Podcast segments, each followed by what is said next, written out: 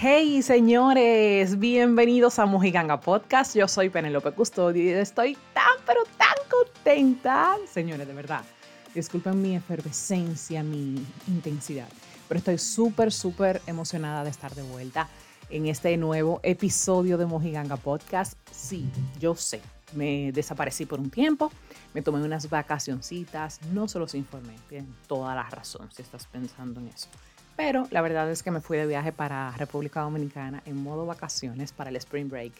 Me llevé todo el equipo, ¿eh? que consta en acta para grabar desde allá, pero se me hizo totalmente imposible por el tema del ruido, del eco y dije, bueno, pues déjame desconectarme un poquito de Mojiganga y todo lo demás para descansar y volver, volver con todas las pilas puestas. Así que aquí estamos de vuelta. Suscríbete al canal si aún no lo has hecho. También activa la campana de notificaciones y recuerda que puedes seguirnos a través de las redes sociales arroba Mojiganga Podcast y el mío en particular arroba Penelope Custodio para que veas cómo yo llené ese Instagram de fotos de El Paraíso, literal, Punta Cana, Santo Domingo, por completo. Nuestra media isla, señora, no tiene desperdicio, RD lo tiene todo. Así que de inmediato vamos a comenzar con noticias de farándula, de entretenimiento y de actualidad en Lo del Patio. Lo del Patio. Bueno, señores, y lamentablemente tenemos que iniciar este segmento dando nuestras condolencias a todos los familiares del legendario luchador Rafael Antonio Sánchez, mejor conocido como Jack Veneno, el campeón de la bolita del mundo, ese dominicano que trascendió a altos niveles con su lucha, esa lucha popular. Eh, todas las personas, yo no quiero dejar caer la cédula, pero todas las personas que, seguro que están escuchando este podcast, de una u otra forma saben quién fue Jack Veneno para la historia de la lucha en República Dominicana y también, o sea, del deporte en sentido general.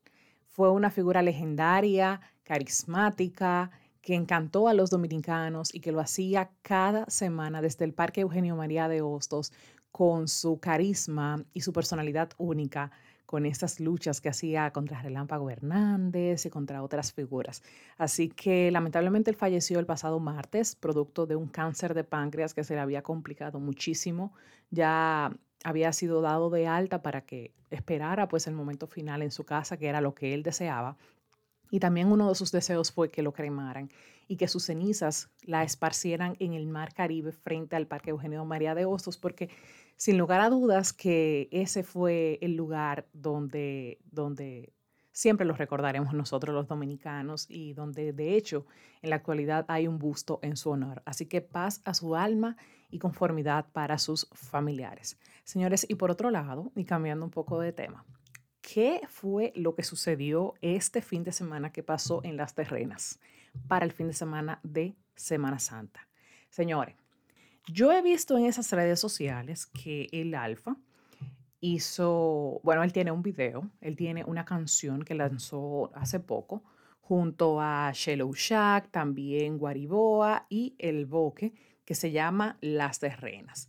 Esta canción, que cuenta con casi 3 millones de visualizaciones en 7 días, en 8 días, pues ha causado revuelo ya que él a propósito de su canción y como entiendo yo que fue como una táctica para promocionarla, pues él hizo un verdadero teteo allá durante el fin de semana en el pueblo de Las Terrenas.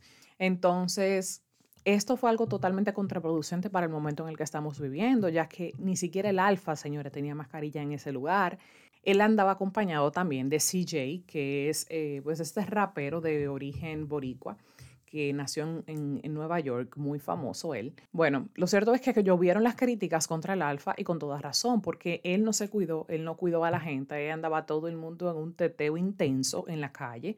Y díganme ustedes qué opinan, déjenme aquí en los comentarios si piensan que eso estuvo bien o mal. Es verdad que el dominicano está cansado, estamos cansados de los toques de queda, de los estados de emergencia y todo lo demás, que a propósito ahora también pues depositaron 45 días más de estado de emergencia. Con lo cual yo en lo particular, yo no estoy de acuerdo. Díganme ustedes sus comentarios aquí debajo si entienden que todavía hay necesidad de seguir depositando estados de emergencia, pero bueno, ese es otro tema ya político.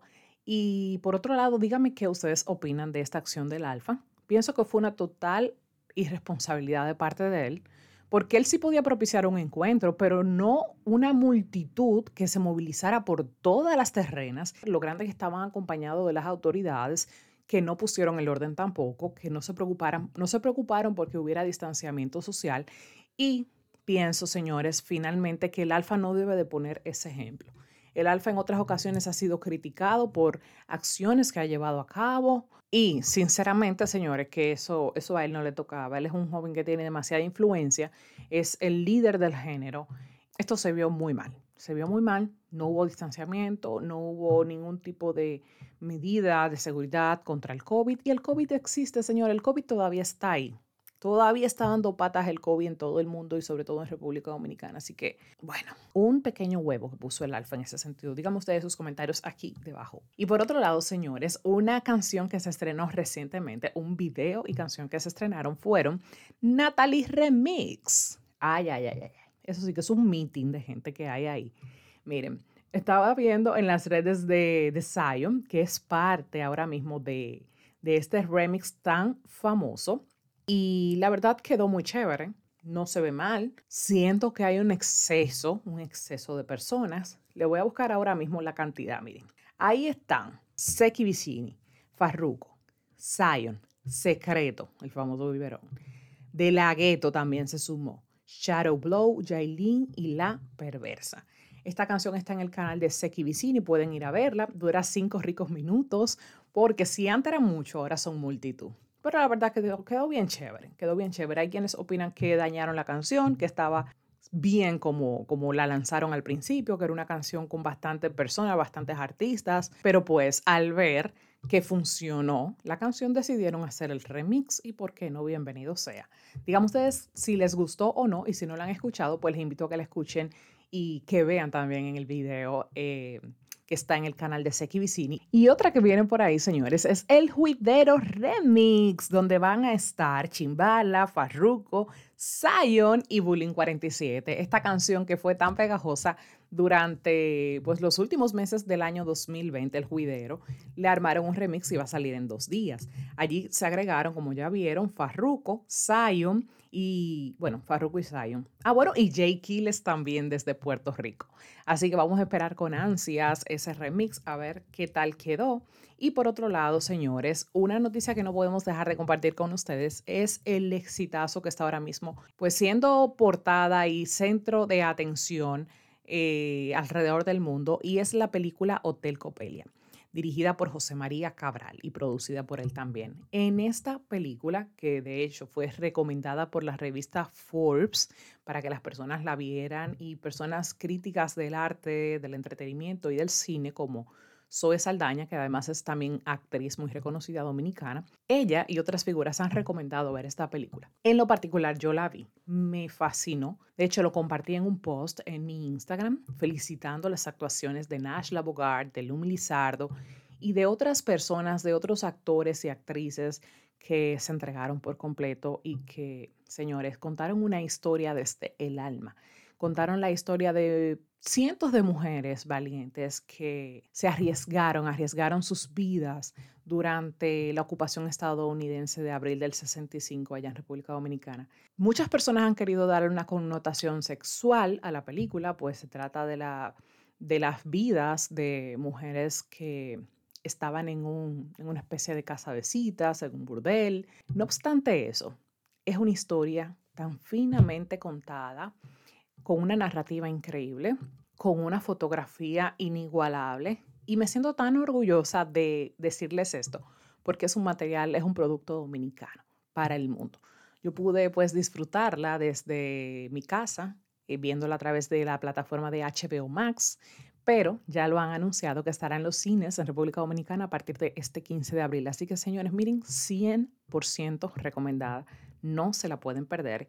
Y a esos que están criticando ahora mismo a Nash Bogart por el desnudo que hizo y por todas las escenas pues un poquito fuertes que ella tuvo. Señor, recuérdense que son artistas, que son personas que se desdoblan y yo estoy segura que si otra actriz estadounidense lo hace, en República Dominicana lo aplaudimos, pero como tenemos el complejo de Guacanagarix, entonces estamos echándole tierra a Nashla, pero fue una actuación muy fina, muy delicada y con un talento impecable. Así que enhorabuena para todo el crew de Hotel Copelia. Así que vamos a continuar con la próxima sección, el próximo segmento en tendencia. En tendencia. Bueno, señores, y una que fue tendencia en este fin de semana fue Nati Natasha y también, por supuesto, Pina, Rafi Pina. Y es que ellos dieron a conocer en una revelación del sexo de su bebé que iba a ser, bueno, que va a ser una niña. Estamos tan contentos por eso. La verdad es que es una niña que van a ser, como decimos en buen dominicano, con el pan debajo del brazo. Pero lo más importante aún es que nazca en salud, Nati tiene una panza enorme y está preciosísima. Ellos llevaron a cabo un baby shower con todas sus eh, personas relacionadas, con sus familiares, un baby shower súper espectacular y generaron, eh, bueno, dieron a conocer la noticia del sexo del el bebé, de la bebé, con un helicóptero. Eh, todo súper fabuloso como lo son ellos y bueno, auguramos muchísimas bendiciones para este tercer trimestre de Nati Natasha, que su bebé venga en completa salud, bella, hermosa, es una niña y qué bueno, ya hay Rafi para completar dos varones y dos hembras. Cuéntenme ustedes qué les pareció esta noticia tan chula, tan linda para, para cerrar lo que fue el fin de semana. Bueno, señores, y una de las que no habíamos podido hablar porque teníamos unas, un par de semanas que no teníamos este encuentro a través de, del podcast es de Carol G, quien a finales de marzo, como ya sabrán, lanzó el álbum KG0516. Tiene justamente 16 canciones, de las cuales hay muchísimas que ya están súper pegadas, como por ejemplo Tusa, Bichota, Location y pues obviamente también la canción Ay Dios mío. Pero señores, ella dentro de este álbum pues también lanzó otras canciones que ya son tendencia, como por ejemplo El Maquinón y también El Barco, que ha generado, ha generado bastante polémica. Yo pienso que ambas han generado polémica. El Maquinón por el video que tiene con esta chica con quien está haciendo el featuring que pues se ven unas escenas bastante candentes y eso con muchísimo acercamiento.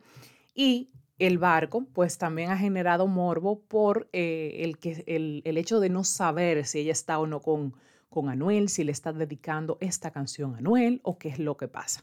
Pero lo cierto es, señores, que este álbum ha tenido un éxito increíble, tanto así se figura, está figurando, mejor dicho, como el álbum número uno en la lista de los Billboard. La verdad es que Carol ha tenido un, un éxito enorme con estas canciones y específicamente con este álbum ha trascendido otras fronteras. También tuvo una presentación estupenda en el Late Night Show de Jimmy Fallon, eh, presentando el video y la canción de El Barco, que están genial, genial, genial. Es una función que bastante tropical y termina como en una bachatita, es una bachata con la guitarra y todo, recomendada por Romeo Santos y recomendada por un montón de artistas que han reconocido los aportes y el valor que ha tenido este álbum para el género, la diversificación. Pienso que Carol está en su mejor momento, está explotando esto como nadie y qué bueno, qué bueno, nos encanta, nos encanta que el género urbano femenino siga creciendo y demostrando que se puede diversificar, que se puede hacer un montón de música buena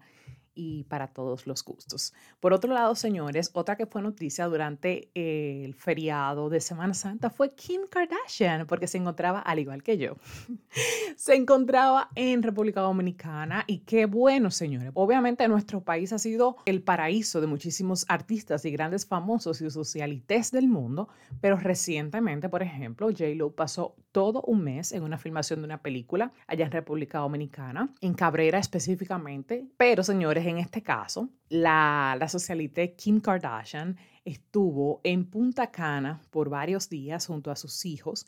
Y yo pienso que así es que la gente se divorcia, así de bella, feliz y aplaudida es que la gente se tiene que divorciar y obviamente con todos esos millones, señores.